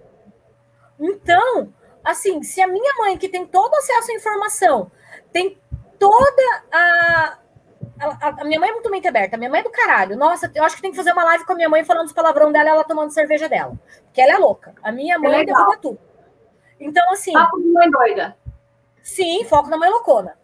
É, se a minha mãe, que dá banho de, de, A minha mãe, que dá banho de, de álcool em gel e coloca cerveja na geladeira, nas latinhas de cerveja dela, que ela acha um absurdo a questão disso daí, do, do, que aquele excelentíssimo fala lá de ozônio, caramba, 4, ela foi induzida a tomar cloroquina, imagine com um surdo que não tem noção do que está fazendo.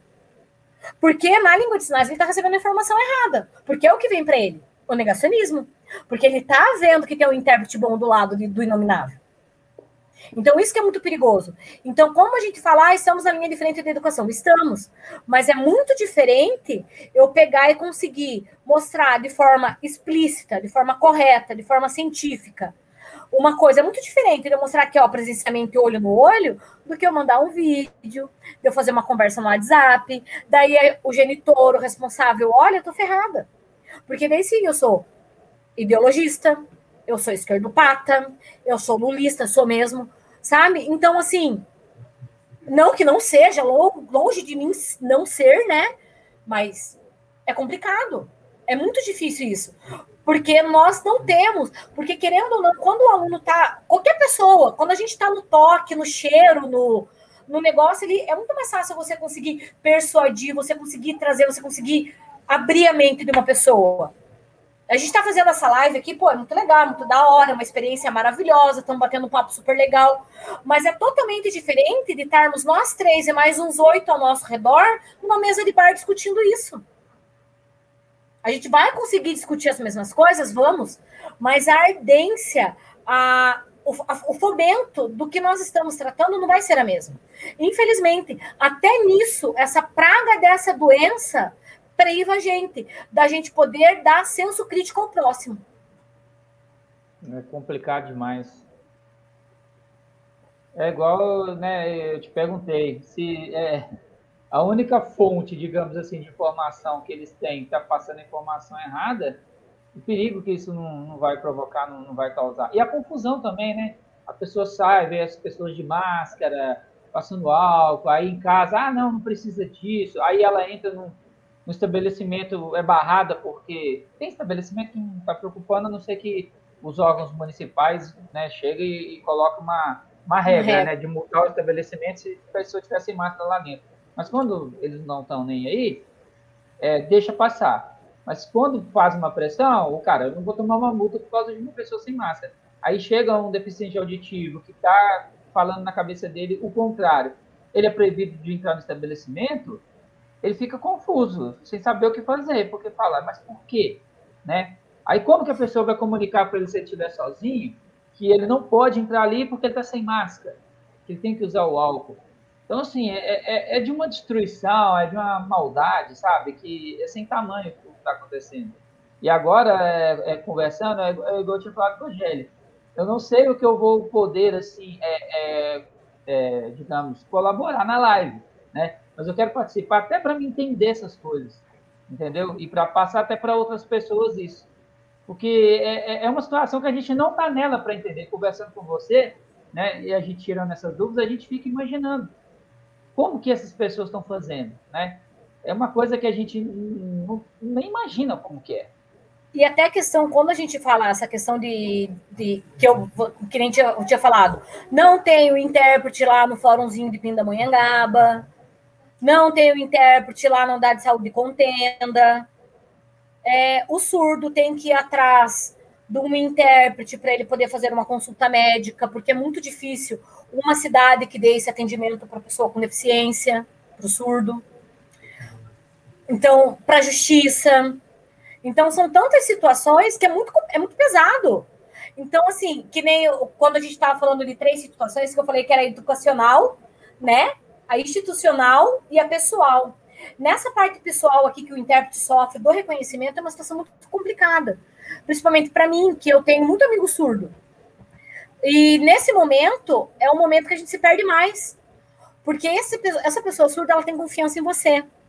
E ela vai te chamar para interpretar um curso, ela vai te chamar para interpretar uma audiência, ela vai te chamar para interpretar um médico. Só que, gente, me perdoe. Eu sou tradutora e intérprete de Libras, essa é a minha profissão, essa aqui é meu ganha-pão. Eu não posso abrir mão da minha vida para fazer um serviço de caridade. Vai me pagar quanto? Não vai me pagar, eu não posso me perdoar, é meu trabalho.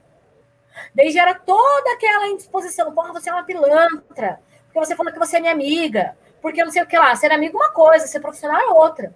Então, essa é questão do reconhecimento do tradutor e intérprete de língua de sinais é essa. Que nós somos tradutores intérpretes de língua de sinais, temos amigos surdos, ajudamos sim quando podemos.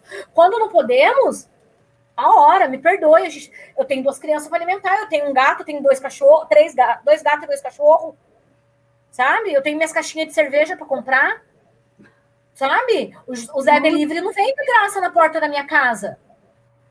Infelizmente é isso que acontece. E a sociedade não, não está aceitando, não, não está adepta a aceitar isso. Pô, você é intérprete de Libras? Ah, mas você podia fazer um voluntariado. Ah, mas você podia fazer isso. Ah, é 100 reais a hora. Pô, mas é uma ONG, você podia fazer por 50, né? Ah, faz por 25 para nós. Então é isso. Eu uso uma palavra que eu acho que é muito pertinente, que é a prostituição do nosso trabalho. Porque o que acontece? Caça, né? É a prostituição do nosso trabalho. Porque o que é mais barato a pessoa pega, mas nem sempre tem a qualidade. Sim. Não faz gostoso. Perdão, perdão da palavra, não faz gostoso. É a prostituição do nosso trabalho. E quando a gente pega essa situação de pandemia, de falta de informação e tudo mais, o que, que vai acontecer? Ah, eu tô com perca de paladar. Porra, mas enchi a cara ontem. O surdo vai pensar. Eu fui não sei para onde ontem. Ah, devo ter queimado a minha língua com alguma coisa. Ah, mas você tá com febre. Ah, mas eu peguei sereno ontem. Ah, mas vai que eu tô com uma intoxicação alimentar. Daí o cara caricame morre. Porra, mas ele não teve informação. Mas é claro que não teve. Ah, mas por que, que ele não foi no médico antes? Se ele chegar aqui na unidade básica de saúde aqui de São José dos Pinhais, no pronto atendimento aqui no Afonso Pena, que é umas 10 quadras da minha casa, Vai ter alguém que saiba pelo menos dar boa noite para ele língua de sinais para poder acudir esse cara que está tendo um ataque de Covid? Não vai. O cara vai morrer em casa. Ele vai passar para mil antes dele ir para o atendimento. Então, não é só o negacionismo que está foda. O que está foda é que essa pessoa ela não tem o acesso nem ao básico, ao necessário. Infelizmente. Ela, tá, ela, não entra no negacionista porque ela não sabe que ela está sendo negacionista. Porque ela, ela nem sabe recebeu aquela informação e só aquela informação, ela não recebeu a, a outra informação correta. Então, é, para ele, aquilo é o correto, porque, pô, apareceu na televisão, foi o que me mostraram, foi o que me deram, deve estar tá certo, né? Exatamente. É igual você falou, né, que a, a relação deles de, de conversa, é, né, entre, entre eles, é uma coisa mais assim, não tem, digamos, papas na língua, vamos dizer assim, né? Porque não tem não. uma pessoa para falar, olha, isso é errado, você tem que ser mais formal. É, não tem isso. Entendeu? Eles não. são muito, digamos assim, mais direto e falam na lata. Da mesma forma que não chega para eles a informação correta da doença, tipo, vão fazer errado. Entendeu? Se não tiver um apoio mesmo, a coisa não vai funcionar. Entendeu? E até uma coisa que aqui também me tirou a dúvida é que as pessoas é, muitas vezes perguntam: como que fica o, deficiente auditivo quando vê uma live do sujeito lá e ele falando aquele tanto de palavrão, aquele tanto de asneira e o intérprete falando aquilo? Mas aí, tipo assim, será que como que a pessoa assimila aquilo? Aí você já até respondeu. Eles não, para eles não faz diferença. porque no próprio é, maneira deles se comunicarem, eles não têm assim essa formalidade. Não, exatamente. Mas, Travou. Mas eles têm palavrão na. Fala na, mesmo, na... Né? Vou perguntar como que é uma pessoa deficiente. Assim, se é uma pessoa. Esse é palavrão? Uma, uma vez eles falavam que isso aqui é palavrão. Isso aqui é elefante.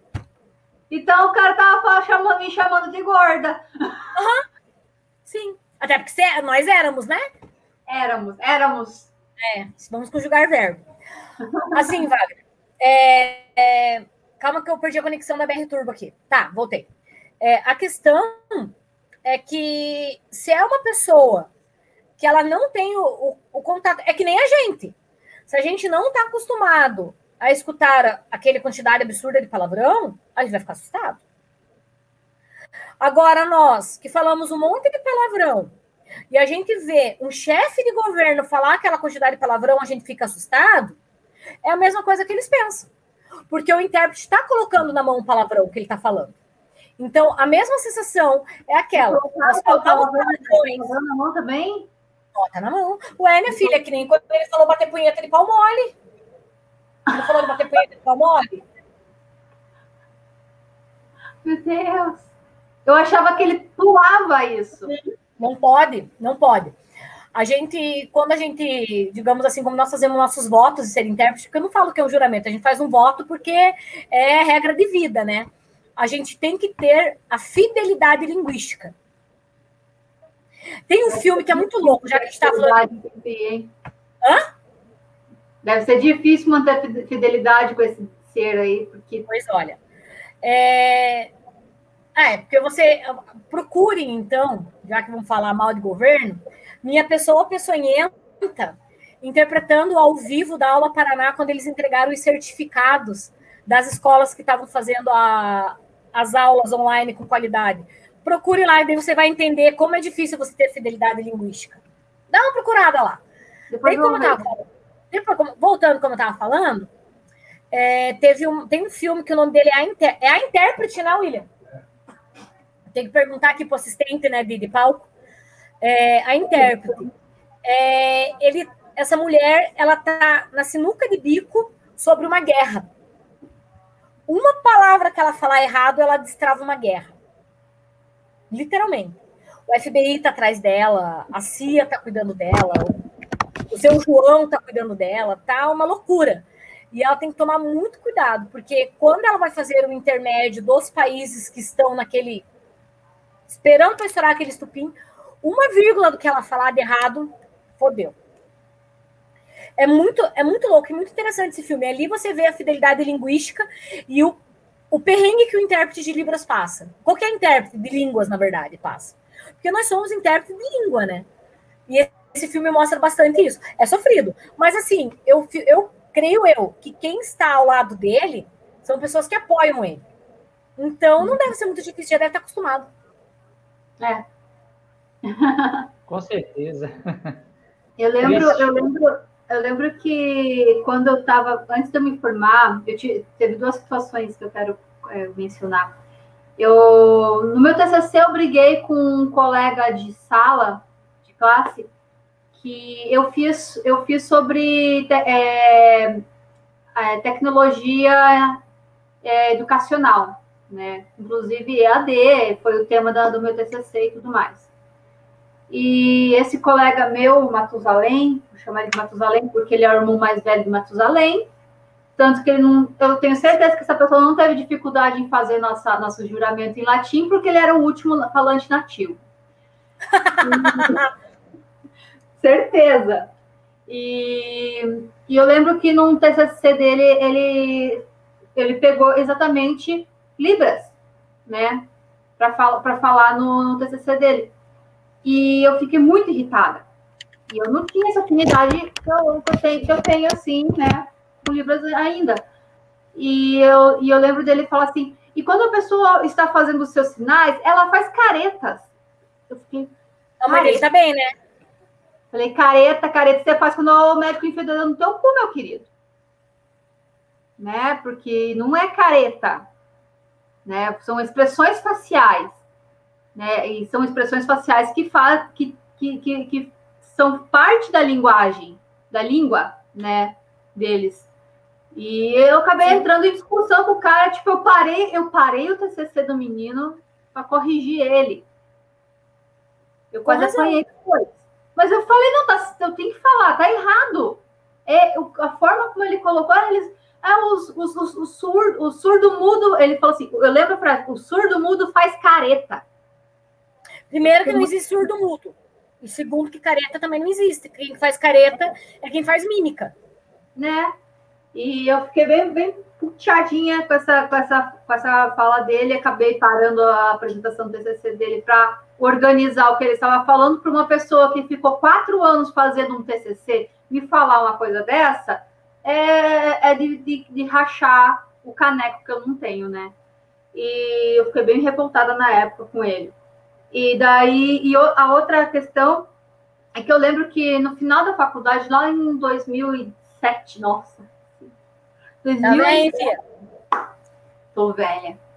Em 2007, eu entrei num curso de Libras gratuito que tinha no Amigos da Escola. Aonde? No Amigos da Escola? Amigos da Escola. Todo sábado a gente ia no, eu ia num colégio que era no outro lado da cidade. Você e é um colégio que eu fiz também voluntariado lá uma vez. E a gente tinha aula de Libras. E na época era eu, minha irmã e uma prima minha. A gente ia as três sempre juntas. Na época, eu conseguia, eu lembro que eu consegui contar a história do Chapeuzinho Vermelho em Libras. E eu fiquei tipo, carai, mano, eu contei a historinha, a professora entendeu tudo, que a professora, a nossa professora, ela não era não era intérprete falante. Ela praticamente não, não oralizava, sabe? Que ela massa. escrevia muito no quadro. Então, tipo, para ela ter entendido mesmo, eu tinha que ter Apavorada. E foi, ali eu gostei muito, só que daí aconteceu o quê? Comecei a dar aula, daí a minha irmã foi para um lado, minha prima foi para outro, e a gente não conseguia conversar em Libras, eu só tinha elas duas para conversar e foi afastando os momentos de conversação e atrofiou. Atrofia. Que nem qualquer outra língua. Qualquer língua acontece isso.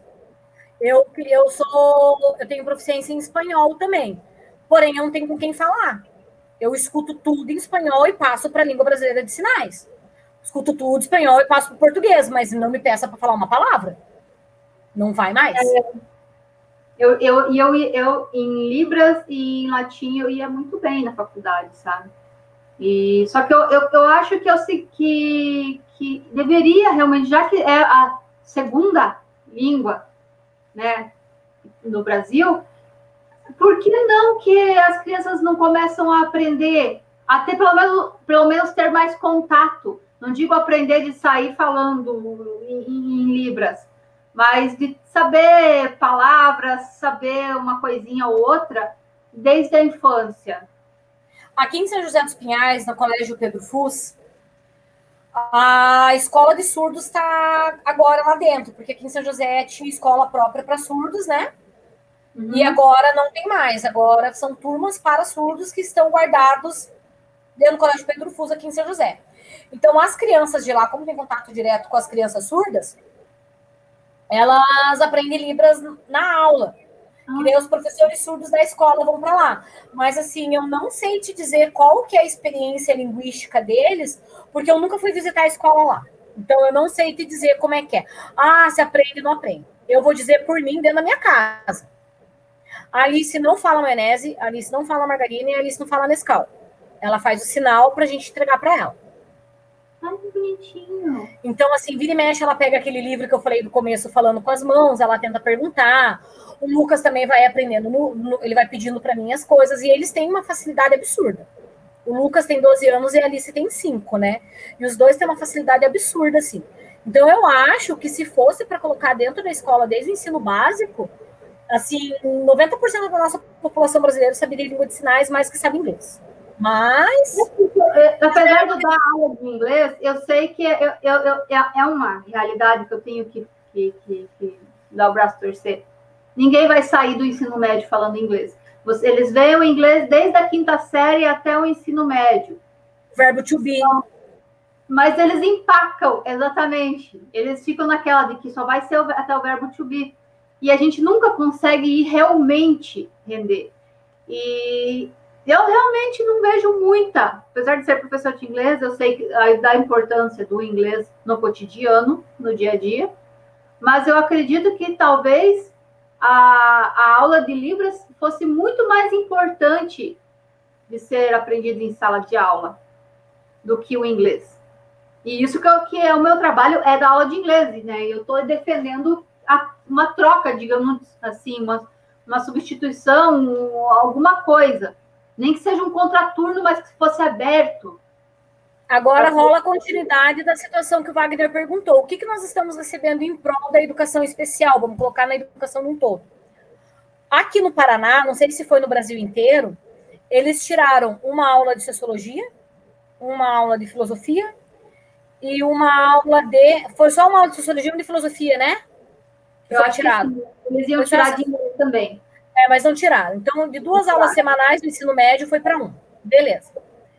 Para eles colocarem uma disciplina, que eu tive o desprazer de interpretar as duas primeiras aulas online, que o nome se chama Educação Financeira. Vamos levar em consideração, vou colocar. Wagner, de onde que você é, Wagner? Minas tá Gerais? Ah, mas é, ela tem o labial. labial. Então, assim, Wagner, você é em Minas Gerais. Mas eu vou colocar a situação minha e da Angélica aqui de São José dos Pinhais, que é uma cidade região metropolitana de Curitiba, que ela é uma cidade dormitório uma cidade de fábrica.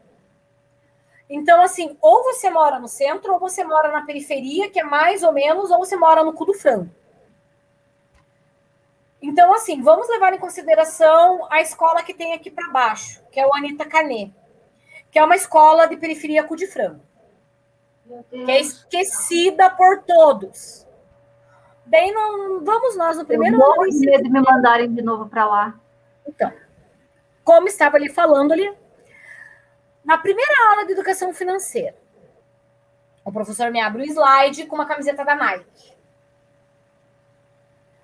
Hoje nós vamos aprender sobre educação financeira, porque não sei lá, porque hoje eu estou meio falando, não sei lá em que significa a palavra que ele falou. E tá, tá, tá, tá, tá, tá, tá, tá, tá, tá, tá. Então, nosso primeiro exercício sobre educação financeira. Analisando a situação que seu pai lhe dá a mesada de 30 reais semanais, 30 reais por semana. Tem família que vive com 30 reais por semana. Quem Deus abençoado que vai saber o que é 30 reais por semana? Levando em consideração que você pode dar 30 reais por semana para você comprar a sua merenda. Merenda! Na escola.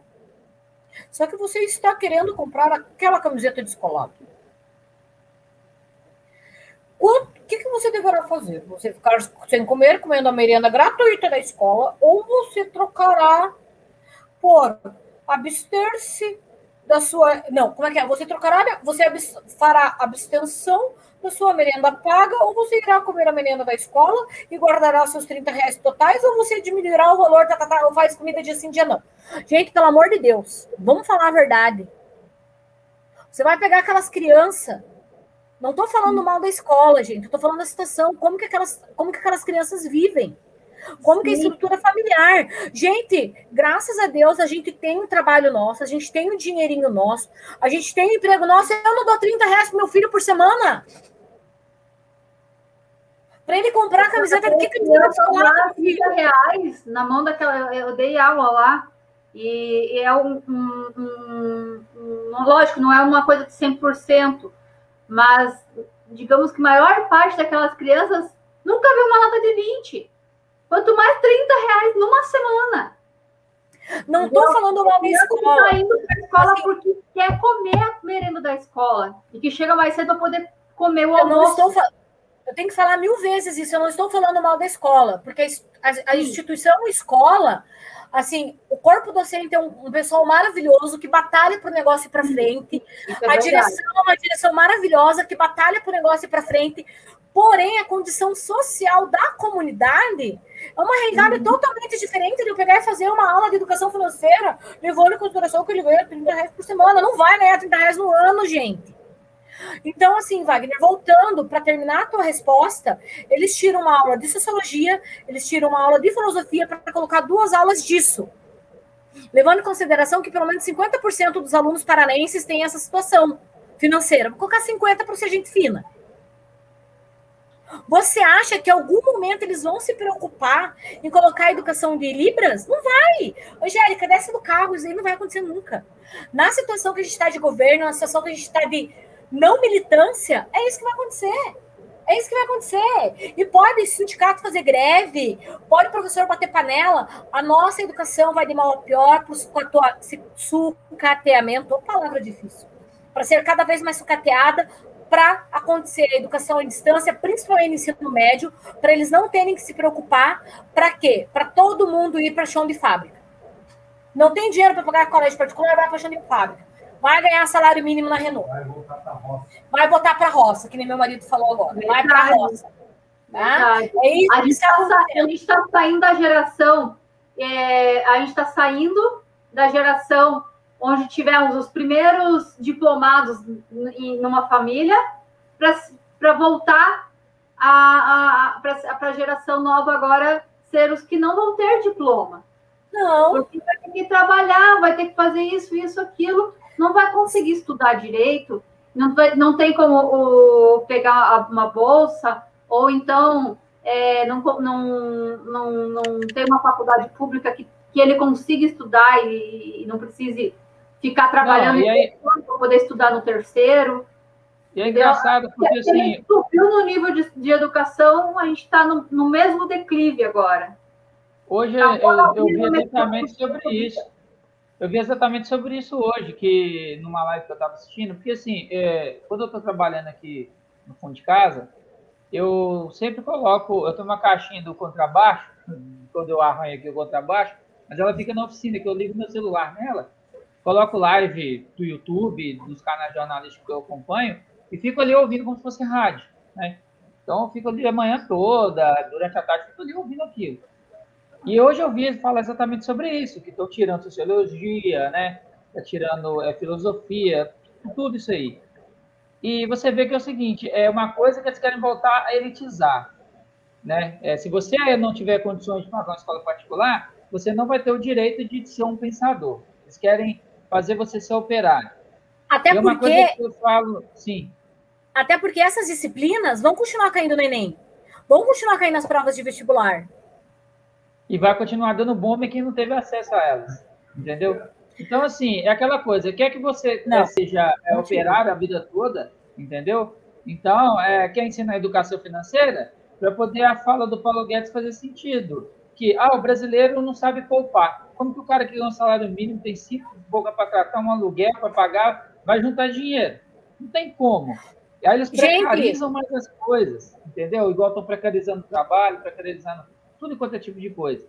E o que me deixa mais abismado é assim, é, tem um lado bom e um lado ruim da história. O lado bom que eu quero acreditar é que muitas pessoas que se formaram né, de 2003 até 2016, né, e que caíram nessa palhaçada de votar em no Inominável em 2018, pelo menos elas sendo enganados, mas elas tiveram o senso crítico de pensar que cagada que eu fiz. Mas tem uma parte que é mal intencionada, que ela olha para trás e fala, no fundo dela, eu quero que destrua isso mesmo, porque eu não quero que venha concorrência atrás. Exatamente. E já tem a outra ah. parte, que é o uberizado, o cara que está trabalhando no Uber e que acha que é empresário. E que você vira para ele e fala, meu amigo, você não é empresário, você está trabalhando 16 horas de domingo a domingo, entendeu? sem saber o dia da manhã, achando que é empresário, sempre que você poderia estar dentro de uma sala, um engenheiro de produção formado, no caso. Você pega muito dinheiro de produção, que é Uber, e se vangoria por isso. Você poderia estar dentro de uma sala tomando conta de, um, de uma planta de, de, de, produção de alguma coisa, tomando conta de 50 pessoas, numa sala com ar-condicionado trabalhando de segunda a sexta, e excedente disso é hora extra. Você está trabalhando 16 horas de domingo a domingo dentro de um carro, no calor, sem garantia. Entendeu? Então, é uma outra coisa que eu falo com a minha esposa. Às vezes você tem uma formação acadêmica, técnica, não te torna culto. Não. Você pode ser um neurologista, do melhor aqui no país, mas se você focou na neurologia e não abriu a cabeça para ler um pouquinho de história, um pouquinho de filosofia, se interessar por uma música clássica, ou o que quer que seja, você vai ser o melhor neurologista do país ou do mundo negacionista. Você vai ser o melhor, melhor engenheiro mecânico sem cultura burro. Você vai, ser, você vai ter uma viseira. A gente tem que entender que ter conhecimento não é questão de ter sabedoria. Eu posso ser a pica das galáxias na língua de sinais. Você pode ser pica das galáxias na, na tua linha de produção. Angélica pode ser pica das galáxias no inglês. Mas se continuar sem ter uma vertente diferenciada, você continua burro. Não adianta, Exatamente. porque nós vivemos uma sociedade política. Viver é política. Infelizmente, ontem eu perdi um tio de coração meu e o tio Newton falava pra gente. Ele falava bem assim: viver é política. Você está vivo e você batalhar pelo seu emprego é você ser político. Tudo vira em função de política, tudo gira em, em, forma de conhecimento. Não é você ter um diploma debaixo do braço que vai fazer você ser inteligente. Se você for fechado, você vai continuar burro. O tio falava isso pra gente. Ó, hoje você terminou de me dar a palavra do meu tio. Ele falava isso exatamente. pra gente. Ele falava é pra gente exatamente isso. Porque, assim, é, você tá vendo médico falar coisas então, absurdas. Pra minha mãe. Hoje em dia tá difícil até. Tipo assim, você, você não saber se o médico que vai te atender, o que, que ele vai, vai te falar. Entendeu? Então é, é complicado, sabe? É complicado. Mas vamos que é, vamos. É, Na hora melhor. É importante ter saúde. Importante ter saúde. É. A gente Mas é acabou é muito... extrapolando o nosso horário, pessoal. Misericórdia. A gente voltar outro dia com, e, e, continuar metendo pau aí. Eu acho justo. Daí a gente fala, fala só sobre os negacionistas, né? Não coloca. Uhum. É, e metemos louco. Daí a gente também não fala o nome do inominável. Mas é bom, eu fico feliz quer, quer fazer alguma consideração final aí sobre, o, sobre Libras, sobre os intérpretes, sobre a, essa parte educacional? A gente tem que. Eu, eu acho assim que eu vou ser um pouco cruel hoje, sabe? Eu sou uma pessoa que sempre fui muito mente aberta. Só que esses dias atrás eu escutei, vou, vou gerar super polêmica. Que eu, eu li uma frase que eu fiquei pensando com muito carinho quando a gente fala da questão do gênero, do todes, todes e tal, sabe? Que a pessoa luta tanto por a gente ter uma fala de gênero, tá, tá, tá, da neutralidade, da não neutralidade, tá, tá, tá. Só que a pessoa não sabe dar bom dia na língua de sinais. Que também é aquela pessoa que está excluída do seu lado. Nós, como nós duas somos linguistas, você vai entender que tem a questão linguística e tem a questão social. Então, assim, enquanto, nem, enquanto sociedade nós não entendermos que existe uma comunidade que ela precisa ser aceita como a língua dela e que essa população precisa o um mínimo de respeito, nunca vai valer a pena o todes e o menino. Me perdoe. Temos que lutar juntos por tudo, pela igualdade. E quando a gente fala em igualdade, não é só igualdade de gênero. É igualdade de classe, é igualdade de, de social, igualdade sanitária, igualdade de tudo, principalmente essa parte linguística. Porque não adianta a gente tentar reformular um dicionário inteiro se a gente não, não respeita o dicionário da pessoa que está morando do lado da nossa casa. Verdade, verdade. Boa noite, pessoal. Desculpa a polêmica, mas eu precisava expor não, a minha angústia. Certo. Tá certo, tem que falar mesmo. E a gente pode fazer, inclusive, outra live trabalhando sobre esse lado também. A gente pode fazer um debate, trazer também é, militantes, né, do todos, né? Sim. E, e, a gente fazer um debate legal aí sobre isso também. Tem muita coisa a ser vista ainda. Algo, algo a dizer, é, Wagner? Então, eu quero agradecer aí a, a oportunidade de novo. Eu quero dar um alô aqui para o Fabiano França, né? Que a gente se conhece lá do Discord do DCM. Eu acabei demorando um pouquinho para mandar o link lá. Mas dá um, um, um oi para ele aí, agradecer aí, ó, a ele tá vindo aqui prestigiar. E é isso aí, gostei muito da França, tá? É, já se adicionou lá no Facebook lá, vamos lá brigar aí para melhorar esse país aí um pouquinho. A França, o Jorge e você naquele grupo lá do boteco. Ah, vou botar Vou botar Ele não está no boteco de Chernobyl? Ah, eu não estou nesse boteco. Quero. Vou colocar você no boteco. Por favor. É, o que mais fala lá. O pessoal está tudo morto lá. Quase não interage. Ah, depois a gente coloca dela de sete dias lá. Sem ozônio, por favor. E é isso aí. Muito bom, gostei demais. Entendeu? É, foi bem, bastante esclarecedor. Eu acho muito, muito legal isso, porque é igual eu falo, tem muito tempo que eu não, assim, eu não votava, né? Eu sempre, de dois anos para cá, eu resolvi me politizar, resolvi entender mais é, essa questão de racismo, homofobia, né, das pessoas deficientes. Então, assim, a gente tenta muito assim melhorar como ser humano, entendeu? Para quando a gente está na sociedade, a gente conseguir ter um, assim, se portar de maneira mais digna com as pessoas. Então, hoje foi bacana, muito esclarecedor, gostei demais. Foi um prazerão te conhecer aí.